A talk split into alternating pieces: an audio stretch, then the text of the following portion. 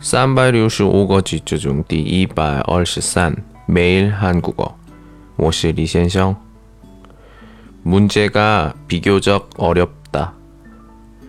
문제가 비교적 어렵다. 问题比较难. 문제, 问题 어렵다, 난 따라하세요. 문제가 비교적 어렵다.